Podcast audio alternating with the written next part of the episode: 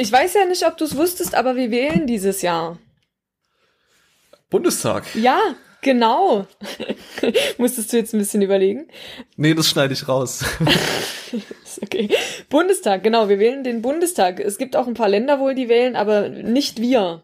Also nicht wir Sachsen. Wir wählen den Bundestag. Und da machen ja traditionell die Parteien schon mal ein bisschen Wahlkampf. Und die SPD hat ja ihren Kanzlerkandidaten schon furchtbar früh aufgestellt und jetzt können sie mit dem Finger auf all die anderen Parteien zeigen, die sich immer noch nicht entschieden haben. Hashtag Grüne. Aber das ist ja, darum geht's ja gar nicht. Ich meine nur, die SPD hat echt früh angefangen mit Wahlkampf. Vielleicht. Ja, das triggert ja auch ein paar Leute richtig, ne? Dass, dass die so früh angefangen haben? Ja, ja, so dieses, du kannst ja jetzt in der Corona-Pandemie nicht anfangen, Wahlkampf zu machen. Ja. ja. aber auf der anderen Seite muss man auch ein bisschen argumentieren, dass die SPD ja viel aufzuholen hat. Die müssen schon mal ein bisschen eher anfangen. Das sollte ein Witz sein. Ähm, ja. Ich meine nur, von 15 Prozent bis wir stellen den Kanzler ist es echt verdammt weit. Ich, ich glaube jetzt auch nicht an die Alleinherrschaft SPD, falls das die Frage war.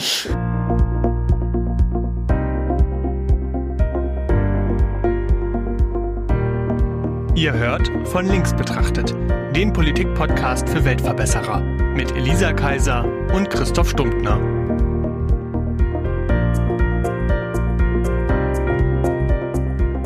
Also jetzt mal ein bisschen off-topic, aber ich finde es immer abgefahren, wie diese Wahlkampfsachen und auch diese Wahlprogramme und sowas formuliert sind. Die sind ja immer irgendwie aus der Sicht von, wenn wir alleine regieren, dann machen wir das und das und das und das und das.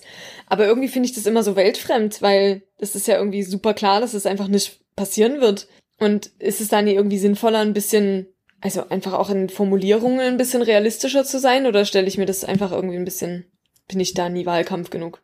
Ich erinnere mich an den Landtagswahlkampf von, von Sachsen. Das muss ja dann irgendwie kurz nachdem wir da eingetreten sind gewesen sein. 2000. Ja, wir sind im Wahljahr eingetreten. Irgendwie schon, ne? War das 19? Ja. Hm. Wow, wie die Zeit vergeht.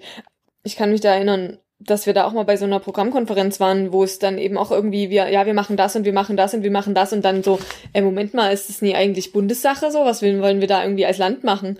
Und dann stehen dann eben so eine Wischiwaschi-Sachen drin, wie, ja, naja, wir, wir arbeiten halt darauf hin. Finde ich auch doof, aber dann ist ja nie mehr viel, nie mehr viel übrig wahrscheinlich inzwischen. Wir wollen das machen und naja, wir, wir gucken mal, was wir so durchsetzen können. Das hm, kannst du wahrscheinlich nie machen. Also habe ich mir das gerade überlegt, irgendwie, für irgendwas musst du dich entscheiden und dann entscheiden wir uns eben für den Absolutismus und tun so, als würden wir dann das Land alleine regieren. Wahrscheinlich weiß der gemeine Bürger, was damit gemeint ist.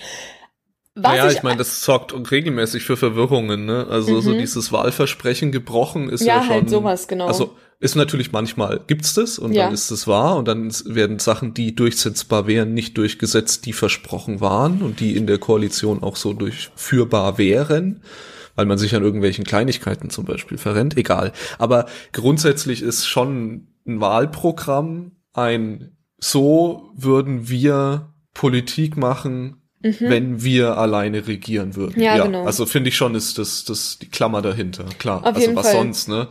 Ich meine, man kann natürlich jetzt anfangen in Wahlprogramme, wäre vielleicht gar nicht so unclever quasi mit reinzuschreiben, mit welchen Positionen zu ähnlichen Themen man kompromiss- und gesprächsbereit wäre. Ja, halt voll genau so rote Linien abstecken. Da, das ja, ja, das ja. geht gar nicht mit uns und da könnten. Aber selbst dann, ich glaube, das ist halt total schwer, sich darauf zu einigen, bevor man halt sondiert, weil dann hat man irgendwie so eine, wir fangen Sondierungsgespräche an und dann springt irgendwie jemand ab und dann musst du irgendwie dich neu finden und dann hast du alle irgendwie, haben alle Angst vor Neuwahlen und so und dann geht's plötzlich doch. Ja. Ja, aber es macht so eine, es macht halt auch so eine Grundsätzlichkeit kaputt, finde ich. Wie meinst? Naja, wenn man so wie die CDU zum Beispiel sagt, man würde grundsätzlich nicht mit den Linken koalieren. Mhm. Da haben sie ja sogar irgendwie einen Beschluss und, dazu. Und, ne? und die Linken oder Grünen oder ich glaube auch SPD und CDU, CDU ja auch, glaube ich zumindest in vielen Bundesländern sagen ja zum Beispiel Koalition mit AfD ist ausgeschlossen. Also man, man schließt ja ja. Man schließt ja Koalitionen von vornherein aus und übrigens auch Standpunkte. Also es ist auch so, dass im Bundestag dann, wenn AfD einen Antrag einbringt oder im Landtag, zumindest habe ich es auch schon mit, miterlebt, wird dann dagegen gestimmt. Ich hatte einen Fall, das war sehr interessant, weil die AfD hatte einen Antrag eingebracht im Landtag. Zu was genau ist jetzt nicht so wichtig, aber die Linken hatten ihnen vorgeworfen, das sei ein Plagiat. Das hätten die Linken im Bundestag vor fünf, sechs Jahren oder so schon mal eingebracht und das haben die jetzt auf Landesebene eingebracht. Und da hatte dann die Linke, obwohl es ja ein Plagiat war und deswegen ja im Wortlaut dem, dem entsprach, was die Linken wollen, dagegen gestimmt. Hatten sie plötzlich ein Problem, ne? Ja, ja, aber das ist schon interessant, weil ich meine, klar, es war im falschen, es war im falschen äh, Parlament überhaupt, weil es, es war ein Bundesgesetzantrag, den die AfD fürs Land Sachsen eingebracht hat, aber das ist nicht ganz untypisch und äh, gerettet wird sich dann halt immer mit dem, man will halt eine Bundesratsoffensive starten. Also man will quasi dem Ministerpräsidenten auferlegen, er solle das doch bitte mit in die Bundesregierung einbringen. Das ist ein Weg, das geht, so können Länder in die Bundes oder Einfluss nehmen auf Bundesgesetzgebung, ist ja auch gut so. Mhm. Aber das, das macht bei manchen Sachen mehr Sinn als bei anderen. Und ich sag mal, da ging es um eine Stellschraubenveränderung bei Alleinerziehenden. Mhm. Und das ist dann vielleicht, ist vielleicht nicht das beste Thema für so eine Bundesratsinitiative, aber okay. Ähm, ja. Die AfD ist eine junge Partei und, und lernt da noch. die Sache, auf die ich hinaus wollte, ist, wenn du jetzt Grundsätzlichkeiten eben festlegst, dann machst du halt manchmal auch Politik entgegen deiner Interessen. Hm. Weil es kann ja mal passieren, dass die auch deiner Meinung sind. Ja, das ist dann Mist. Aber halt so grundsätzlich zu sagen, das kann nicht passieren, das ist, ah, ich, ich finde es nicht gut. Und das würde man ja damit dann ein bisschen kaputt machen, wenn man bei den Themen verschiedene rote Linien absteckt. Weil wenn die Themen gesetzt sind oder wenn die Themen diese Linien setzen, das ist ja was ganz anderes, als wenn du aus so einem Grundsatz heraus eine ganze Partei blockierst. Okay, habe ich das jetzt richtig verstanden, dass du diese Grundsätzlichkeit nicht so gut findest? Ja, ich finde die nicht gut. Okay, das heißt, du fändest solche roten Linien bei Themen eigentlich zielführender. Ja, viel geschickter, ja, okay. als, als einfach grundsätzlich zu sagen, wie, wir können keine Zusammenarbeit mit der AfD haben. Ja, ich, äh, doch, dadurch erhalten sie halt auch eine krasse Macht irgendwie, ne? Weil wenn die dann halt irgendwann mal wieder in dem Landtags, in dem Landesparlament sagen, ach ja, wir unterstützen jetzt diesen Ministerpräsidenten, dann hat er halt verloren weil der halt die Wahl dann nicht annehmen kann, weil er mit AfD-Stimmen gewählt ist. Ja, ich meine, es ist halt aus sozialdemokratischer Sicht völlig klar, dass diese Partei abzulehnen ist und die Werte, die sie vertritt. Aber die konkreten Stimmen in jeder einzelnen Bundestagsabstimmung, also ich, ich verstehe ja, dass man irgendwie keine Politik mit Stimmen von denen machen will. Das ist ja jetzt auch irgendwie durch diesen FDP-Skandal da. Wie meinst du den Kämmerich? Ja, Kemmerich. Ach so, genau. ja, der Ministerpräsident, genau. Ja, da, da, da war das doch auch so ein, so ein Drama. Genau, das meine ich. Äh, ne, wenn die sich dann halt in einem Land anderen Landtag äh, jetzt entscheiden, äh, okay, dann unterstützen wir jetzt im dritten Wahlgang halt den, den, den wir nicht haben wollen, weil sie halt wissen, dass der dann die Wahl nicht annehmen kann. Das ist ja irgendwie nicht Sinn der Sache. Also, du gibst halt der AfD damit ganz schön viel Macht durch die Hintertür. Ja keine Ahnung, wem man da jetzt wie viel Macht gibt. Mhm. Ähm, man, ja, es ist schwer steuerbar. Es ist, man, man macht halt, man macht halt letztlich keine Politik mehr auf einer Sachebene. Mhm. Und ich glaube ja, dass Politiker Politik auf Sachebene machen würden. Den, den, den idealistischen Krieg, den führt die Gesellschaft. okay. Und, und, und nicht die Politiker, weißt du? Mhm. Oder? Ja, also ich meine, das, wir sind die Wähler. Wir, wir entscheiden, wer Recht hat quasi, ne? Oder wer, wer, legitimiert wird. Mhm. Ja. Ja, stimmt. Und, und ich hätte gerne Politiker, die dann etwas fokussierter auf ihre Arbeit sind und deswegen bin ich ja auch in der SPD, weil da habe ich das Gefühl, da ist diese Fokussierung auf die tatsächliche politische Arbeit auch sehr groß und da wird gar nicht so viel Ideal, Idealkrieg geführt, ähm, hm. der da ja auch nicht hingehört sondern ja. gehört zu uns. Egal. Okay. Äh, kleine Exkursion. Du klangst so, als hättest du was vorbereitet. ja, das habe ich. Und zwar hat die SPD ein, ein Papier beschlossen. Sie nennen es Leitsgedanken zum Regierungsprogramm. Und das ist ein Papier mit acht Seiten ungefähr, wo sie sich schon mal so ein bisschen einschwingen auf den, auf den Wahlkampf und schon mal Themen setzen, mit denen die halt in den Wahlkampf gehen wollen. Die sind nicht unüberraschend, sage ich mal. Sie nennen das Zukunftsmissionen für unser Land. Und der Slogan, den finde ich auch interessant, für diesen Wahlkampf ist Zukunft für dich, sozial, digital, klimaneutral. Da klimaneutral war jetzt nicht so das, was ich, äh, was ich immer mit der SPD verbunden habe. Aber naja. Und zwar ist die erste Zukunftsmission 2050 klimaneutral. Ja, das ist, das ist dran. Also ich, ich, ich glaube, ist das nicht, ja, ich meine, es ist europäische Gesetzgebung. Davon ab, ne? Also es ist definitiv ein Auftrag an die Politik, ja. Aber also ähm, ich meine, klar, 2050 ist noch lange hin, ist jedenfalls nicht innerhalb der nächsten Legislaturperiode. Da geht es nämlich ja vor allem darum, dass, dass wir 2000 in den 20ern, in den goldenen 20ern, jetzt schon mal damit anfangen. Also mit Ausbau erneuerbaren Energien, Wasserstoffstrategie und so weiter. Ich kann dir ja mal sagen, was sie da vorhaben. Und zwar soll nämlich der Ausbau der erneuerbaren Energien schneller vorangehen als jetzt. Dafür braucht man neue Stromnetze und außerdem müssen neue Schienennetze ausgebaut werden und es braucht verdammt viele Ladesäulen für Elektroautos. Dann haben wir Wind- und Sonnenenergie als nächsten Punkt. Wenn du irgendwas sagen willst, musst du da reingrätschen, ne? Klingt logisch. Klingt logisch, ne? Ausbau Wind- und Sonnenenergie. Dazu wollen sie zum Beispiel dieses, sie wollen die Länder verpflichten, dass äh, zwei Prozent der Landfläche für, für Windenergie zu benutzt werden kann, was ja jetzt irgendwie gerade nicht so ist, weil alle Leute irgendwie sagen, ja, muss mindestens ein Kilometer von irgendeiner Ortschaft weg und außerdem soll der Schatten auf jeden Fall nicht auf meine Entenfarm fallen. Und dann ist irgendwie in so einem Flächenland wie Bayern plötzlich kein Platz mehr für noch ein Windrad.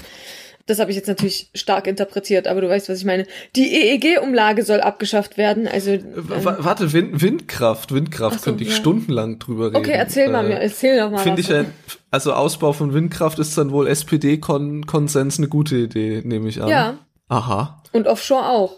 Also halt nicht nur im Land, sondern auch Offshore. Ich glaube ja, Windenergie ist eine richtig, richtig blöde Idee. Ehrlich?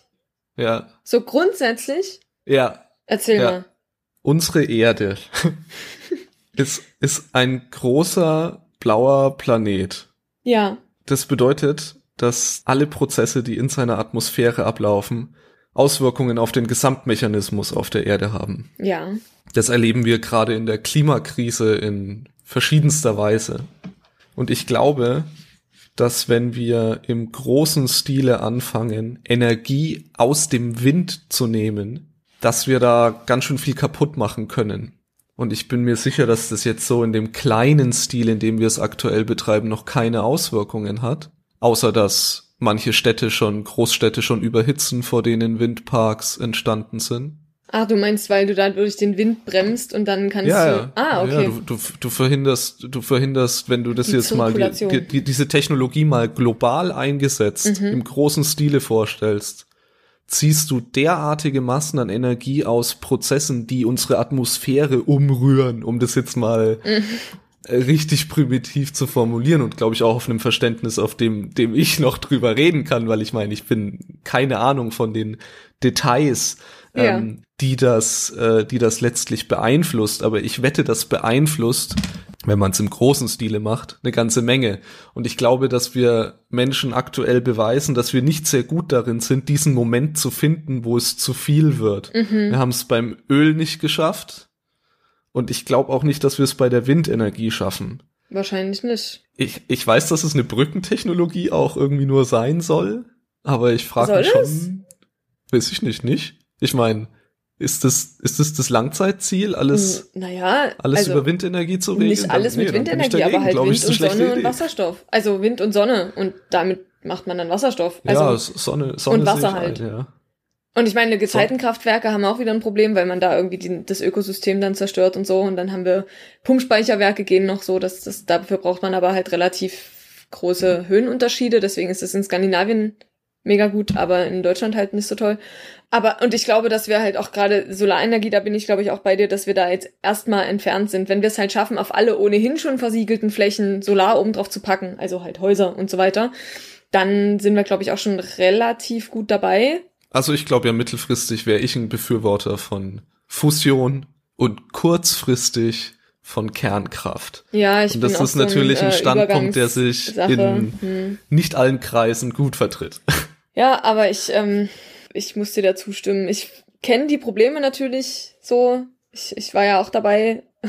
Also ich war zum Glück nie nah genug dabei, aber ich war ja natürlich auch schon auf dieser Welt, als Fukushima passiert ist und so. Aber ich glaube, das ist, also das ist für mich eine Brückentechnologie.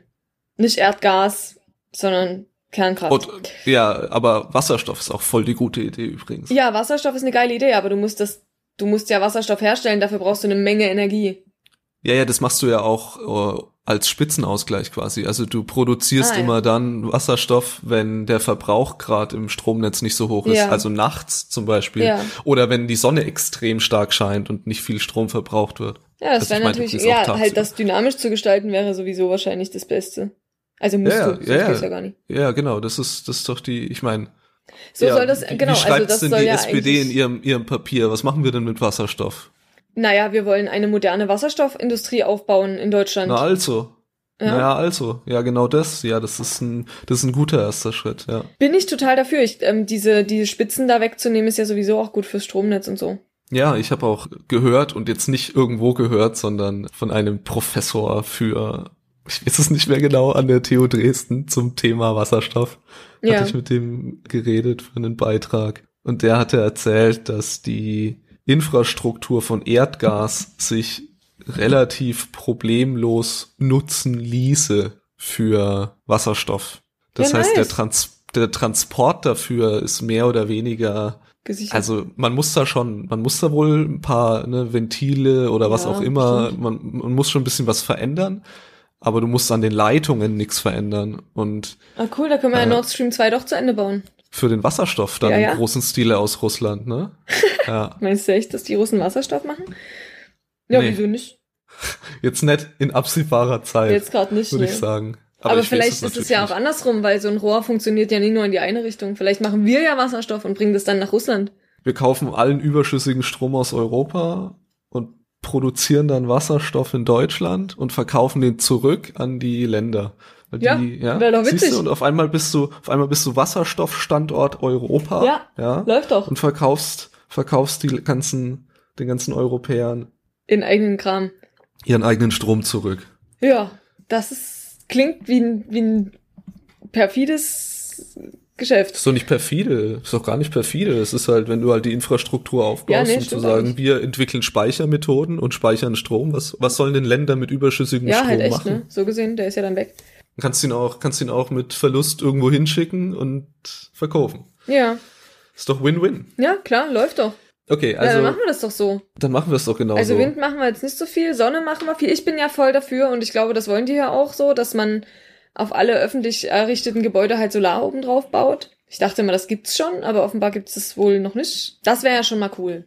Wenn Na, dann auf glaub, jeder Schule und auf jedem hängt schon auch und auf von jeder den Uni kommunalen so Verwaltungen weiter. ab, aber äh, ja, ist noch nicht überall. Ja. Ist, ist doch, Also halt alles, was man neu gebaut hat, ne? Das wäre natürlich cool, den Bestand dann auch noch nachzurüsten. Das wäre irgendwie folgerichtig. ja, ist eine gute Maßnahme auf jeden Fall. Hm. Was, Aber äh, ein genau. Tropfen auf einen heißen Stein, ne? Ja. Insgesamt, also ich äh, komme da noch, also ich meine, die Mission war bis 2050 klimaneutral. Wo kommen denn jetzt die großen einschneidenden Veränderungen, die das Ziel realistisch vor Augen rücken lassen? Ja, ich, da muss ich dich wahrscheinlich enttäuschen, weil Wind, Sonne, Wasserstoff hatten wir jetzt schon. EEG-Umlage abschaffen wird jetzt nie übelst viel, also es soll halt ein bisschen Luft verschaffen. Äh, Ja, ich glaube, bricht nicht der große Sturm aus jetzt. Nee, also nur weil nicht. man die EEG-Umlage abschafft. Äh, Wobei klingt erstmal sinnvoll für mich. ja, Also, ich kenne eine Menge Leute, die diese EEG-Umlage irgendwie doof finden. Und vor allem sind es, glaube ich, immer Leute, die äh, selber sich Solarzellen aufs Dach gepackt haben oder so. Ja, Ähm, weißt du, wie das genau ist? ich weiß es nicht ganz genau, aber es ist so, dass Leute, die Solaranlagen auf dem Dach haben und ihren eigenen Strom benutzen wollen, dass die auf den Strom, den sie selber benutzen, von ihrem eigenen Dach nochmal EEG-Umlage bezahlen müssen, was bescheuert ist. Das macht es halt total unattraktiv, eigenen Strom zu benutzen. Das heißt, du Die zahlen auf ihren eigenen ja, Strom eine für ihren Ablage. eigenen Strom. Das ist doch dämlich. Mhm. Also es ist halt wie wenn du Tomaten anbaust und dann musst du deine Tomaten selber kaufen, die du an deinem eigenen Strauch gezogen hast. Nee, das nicht, aber du musst eine Abgabe dafür. ja, du, als müsstest äh, du die Mehrwertsteuer noch bezahlen für das- diese Tomaten. Sowas Genau. in der Richtung. Ja, Ist komisch. Ja, okay. Ähm, ja, ja, okay. ist, genau, äh, deswegen die abzuschaffen wäre wahrscheinlich, also für die Leute glaube ich gut. An anderer Stelle ist es wahrscheinlich, also halte ich die EEG-Umlage für relativ sinnvoll. Wo sie, glaube ich, dann wieder ihren Sinn verliert, ist, dass halt die Sektoren, die extrem viel Strom verbrauchen, irgendwie davon wieder befreit sind. Weil sie halt ja so viel Strom verbrauchen. Aber das ist ja irgendwie doof. Also so Industrien, die halt verdammt viel Strom verbrauchen, die sollten halt auch verdammt viel dazu beitragen, dass wir erneuerbare Energien kriegen. So meine Meinung. Ja, CO2-Preis. Ja, haben wir ja. Müsste wahrscheinlich ein bisschen höher sein, wa? Was, wir haben eine CO2-Bepreisung? Ja, ja, wir haben doch seit diesem Jahr oder seit letztem Jahr oder wann auch immer, haben wir doch hier 10 Euro äh, CO2-Preis eingeführt oder 25, irgendwie sowas. Wow, ist mir überhaupt nicht präsent gewesen, dass ja, wir schon aber, einen also darüber CO2-Preis haben haben. sie, also es ist halt prä-Corona, ne, deswegen hast du es vielleicht verdrängt. Ähm, darüber haben sie ja geredet, dass sie, dass sie jetzt einen Gesetzentwurf gemacht haben, wo dieser, also ein Gesetz gemacht haben, wo dieser dieser CO2-Preis ja, so halt bei nur, steigen soll auch. Genau, ne? halt irgendwie bei 10 Euro anfängt und halt auf 25 oder 35 steigen soll und alle Wissenschaftler waren sich einig, dass man eigentlich bei 40 anfangen muss, damit es überhaupt was bringt. Ja, genau, erinnere ich mich jetzt doch noch ja. sehr gut. Ja, okay, also ist, der, der, ist, der Preis ist so niedrig, dass er einfach keinen Effekt hat. Ja, ah, genau. Und dann sind sich halt auch alle Leute noch ein bisschen uneinig, was man mit diesen zusätzlichen Einnahmen denn macht. Also hier ist es so, dass, also in dem SPD-Papier wollen sie sozusagen die EEG-Umlage durch diese CO2-Bepreisung naja, gegenfinanzieren. Ja, genau. Ist ja auch die bessere Idee gegenüber ja. der EEG-Umlage. Die EEG-Umlage gehört ja auch abgeschafft. Ja, die macht ja auch, also, genau, du bezahlst ja sogar auf Ökostrom EEG-Umlage. Und das ergibt ja dann, also ergibt ja dann nicht Ja, so das ist Sinn. einfach ein, es ist einfach ein fixer Wert, der auf ja. deinen Strompreis draufgepackt genau. wird. Und ich glaube, es gab mal Momente, also halt Phasen, wo das vielleicht sinnvoll war, also wo wir halt so gut wie keine erneuerbaren Energien hatten. Der Zug ist aber jetzt schon durch und deswegen denke ich auch, das CO2-Preis ist eine gute Sache, weil dann halt genau die, die Sektoren, die halt richtig viel Strom verbrauchen, ja offensichtlich auch richtig viel Kohlestrom noch ziehen. Ja, genau. Aber du musst ja auch, und das ist ja, das ist ja ganz entscheidend, diesen äh, Industrien, die viel Strom verbrauchen, es lukrativ machen, eine Investition zu tätigen, genau. die ihnen auf ihre Hallendächer Solaranlagen pflastert, dass ja. die ihren halben Strom einfach selber versorgen können. Genau.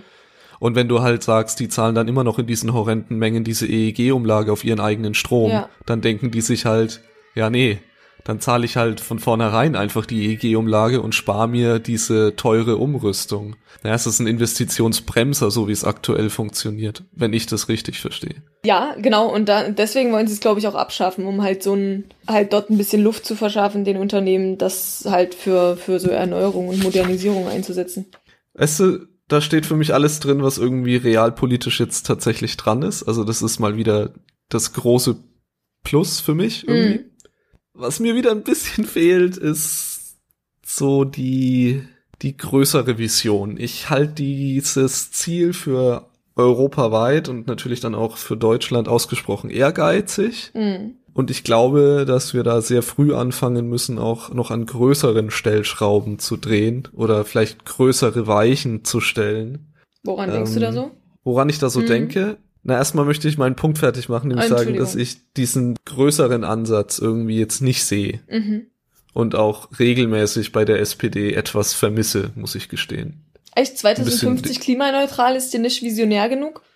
Nein, das ist die Mission, die Aufgabe, die ist klar so. und die ist, die ist, richtig gesetzt. Das ist notwendig, das ist ja. dran, wir müssen das machen, so.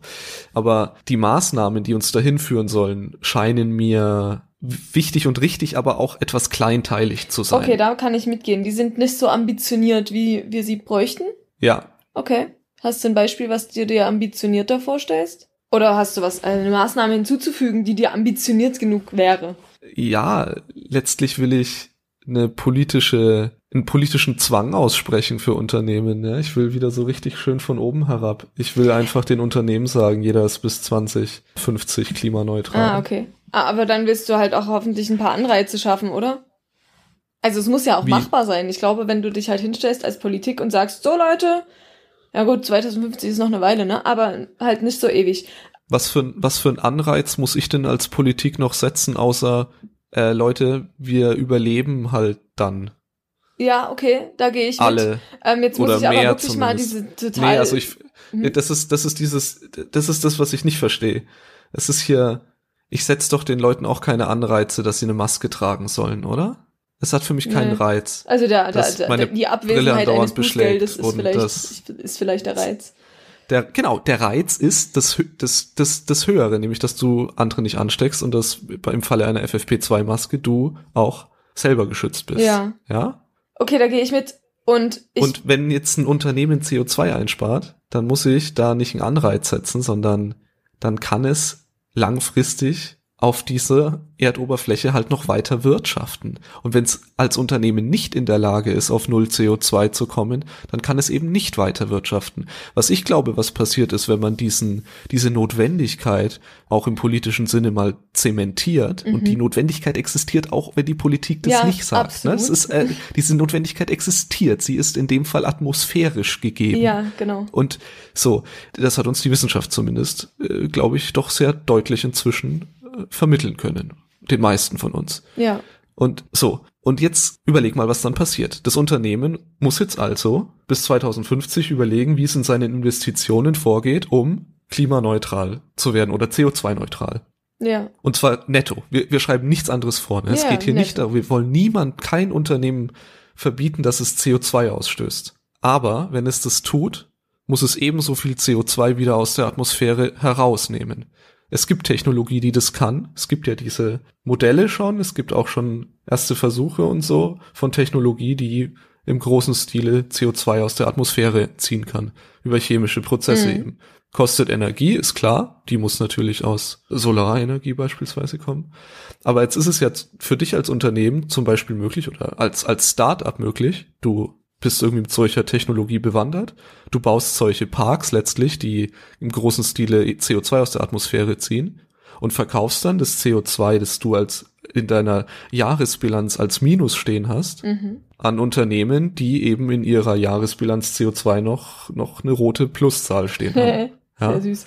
Ja, ich finde es mega gut. Ähm, das ist auch so ein und bisschen das, was mich immer ein bisschen stört, wenn die, wenn dann das Wirtschaftsministerium sich hinstellt und sagt, na ja, aber wir sind dann halt nicht mehr wettbewerbsfähig. Und dann denke ich immer, okay, du bist auch nicht mehr wettbewerbsfähig, wenn wir alle tot sind. Es gibt viele Methoden, irgendwie rein vom Geoengineering-Aspekt an dieses Thema ranzugehen. Ja. Und das sehe ich alles nicht. Das ist das, was ich, was ich vermisse. So eine, so eine vielleicht ja, größere Perspektive auf das, weil ich glaube, die brauchen wir. Ich finde, das ist eine gute Perspektive. Es passt halt zu den Grünen, ne? Sowas. Also würde ich sagen, ich glaube, da, also ein FDPler würde jetzt wahrscheinlich total aufschreien bei sowas wie, what? Das kannst du nie machen. Ähm, aber ich bin Echt? Meinung, ich glaube nicht, dass die FDP da so unglaublich weit von weg ist. Ja. Also die, ja, die will stimmt. ja auch Auf der mehr, einen Seite, du gibst halt mehr Macht vor. in dem Fall dem Markt geben, ja. aber ohne Vorschriften halt. Genau, du gibst die halt FDP glaubt halt, dass so, der ähm, Markt das sowieso machen würde, ja. weil er klug ist und ähm, die richtigen Entscheidungen von selber ja. trifft. Aber er hat mehrfach bewiesen, dass er das nicht tut. Und die deswegen müssen wir das als Politik halt schon ja. kontrollieren. Also ich finde, das ist, ist, ein, ist eine gute Sache, vor allem weil es eben relativ weit in der Zukunft liegt, aber halt immer noch greifbar ist. Und es ist halt ein klares Ziel. Also es ist halt so, wenn du jetzt ein Unternehmen hast, dann weißt du, das ist Tag X und bis dahin musst du das machen und du weißt, dass alle anderen Unternehmen das auch machen. Aber da kommt so ein bisschen dieses, eigentlich musst du das halt weltweit durchsetzen. Weil sonst geht halt ein Unternehmen ja einfach ins Ausland und stößt da weiter munter CO2 aus. Genau, naja, nee, so, so einfach ist ja nicht. Also das ist ja, das halte ich auch für ein schwaches Argument insgesamt. Es gibt viele gute Gründe, äh, am Standort Deutschland festzuhalten. Mhm. Wenn es nicht mehr so ist, sollten wir uns fragen, warum das nicht mehr ja. so ist. Aber es liegt ganz bestimmt nicht daran, dass Deutschland zu teuer ist, weil Deutschland ist teurer. Ja, ist so. Aber es ist auch, es gibt einen Grund dafür, warum es teurer ist, sage ich mal. Mhm. Also das, nee, so einfach mache ich es mir nicht. Außerdem ist globale Veränderung nur anzustoßen, wenn du national mit gutem Beispiel vorangehst Absolut. und beweist, genau dass es Meinung. eben geht, ja, ohne dabei halt wirtschaftlich abzustürzen. Und ich glaube eben, dass sich über Sektoren wie Wasserwirtschaft oder jetzt auch, was mhm. ich gerade gesagt hatte, CO2-Einsparung oder überhaupt über solche ja, moderneren Modelle von klimaverträglicher Industrie und Wirtschaft Dadurch veränderst du langfristig die Welt, auch als kleiner deutscher Wähler ja. quasi. Ja, na, ich finde es auch immer ein, ein, schwaches Argument mit dem, naja, Deutschland macht ja nur zwei Prozent des CO2s äh, weltweit, so, was, was wird's jetzt bringen, wenn wir das einsparen? Aber das ist nicht der Punkt. Der eine Punkt ist halt das gute Beispiel und halt auch zu beweisen, dass es geht. Und der andere ist ja auch, wenn, dass wir eine Strategie ausprobieren können, wie es gehen könnte. Und dann kann jemand anders halt sagen, hm, ich glaube, das kann ich besser. Oder adaptiert es halt, so wie wir das machen. Aber ich bin Ganz auch. Ehrlich, ähm, dass es geht, wird täglich schon bewiesen. Das total.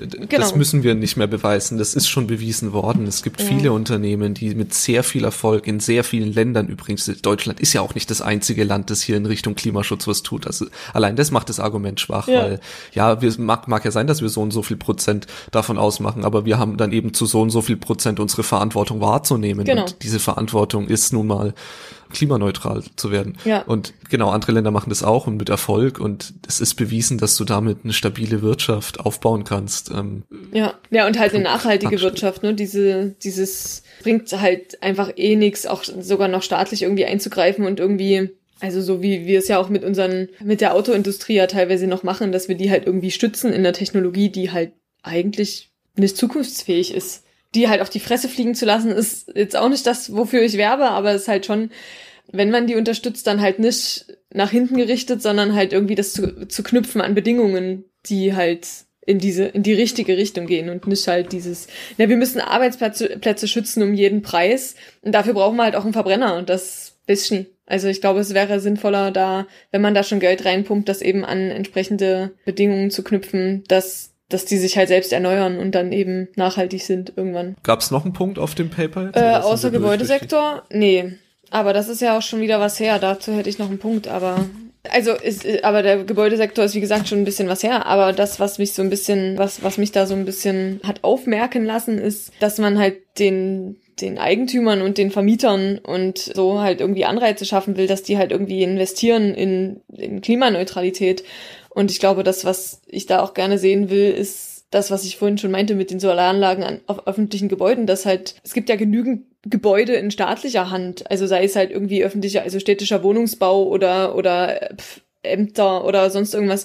Und da kann man ja auch irgendwie mit, mit einem guten Beispiel vorangehen. Und dann ist halt die Modernisierung Staatssache. Und da, da müssen die halt genauso loslegen. Und dann kannst du immer noch darüber, darüber reden, dass du irgendwie den, den Privateigentümern dann irgendwelche Anreize schaffst. Da kannst du genauso einen Rahmen vorgeben und sagen, bis 2050, macht mal. Ja, so genauso würde ich es aber machen. Also ja. ich würde tatsächlich auch beim, beim Bürger, beim jedem Einzelnen äh, so machen bis 2050 klimaneutral. Ab da erheben wir als Staat eine Abgabe, um deinen CO2-Ausstoß auszugleichen. Ja. Den zahlt jeder, der es nicht geschafft hat, bis dahin CO2-neutral zu leben selbst. Und das ist natürlich gerade, das trifft besonders die Armen, die natürlich überhaupt nicht in der Hand haben. Ja. Ja. Das, der, der Vorteil hier ist, dass wir natürlich, dass wir das den Hauseigentümern auferlegen.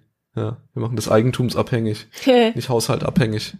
Ich denke ja bei, bei so Vermietern und Eigentümern und so auch eher immer an so diese, diese Wohnungsgenossenschaften oder diese Wohnungs, ähm, diese Giganten, die dann irgendwie tausende von Wohnungen haben in der ganzen Republik und einfach übelstes Worte wirtschaften und so. Ähm, aber es gibt ja eben auch genug Leute, die halt nur ihr eigenes Haus haben. Weißt du? Hm. Für die ist es vielleicht auch nicht so einfach. Wieso? Ja, auf der anderen Seite musst du sowieso irgendwann mal eine neue Heizung einbauen. Hast ja genug Zeit. Ja, ne? Also es geht dann nicht, nie darum, dass Neues, du dann, dass man irgendwo ja. regelmäßig Investitions, ja. also entschuldige mal, aber 2050 ist in 29 Jahren. Ja, ja, auf jeden Fall Jahren. ist es jetzt halt so, dass also, du dann, wenn du 2035 Wer es bis dahin nicht da geschafft hat, zahlt ab da eine monatliche Abgabe. Also, entschuldige, also das ist doch jetzt nicht diabolisch. Nee, überhaupt nicht. Und das, es ist ja auch so, dass du dann irgendwie 2035 dastehst und musst dir halt irgendwie eine neue Heizung einbauen, dann gehst du halt nie los und baust dir halt eine Gasheizung ein, sondern ist dann halt irgendwie, keine Ahnung, was es dann gibt, Wärmebohrung oder irgendein Schmuck. Stimmt, ich war jetzt irgendwie schon wieder ein bisschen in einem kürzeren, Zeit, kürzeren Zeitrahmen bis 2050. Himmel. Ich habe ja fast Hoffnung, dass wir es schaffen. Ja, wir müssen. Ja, ja, wir müssen.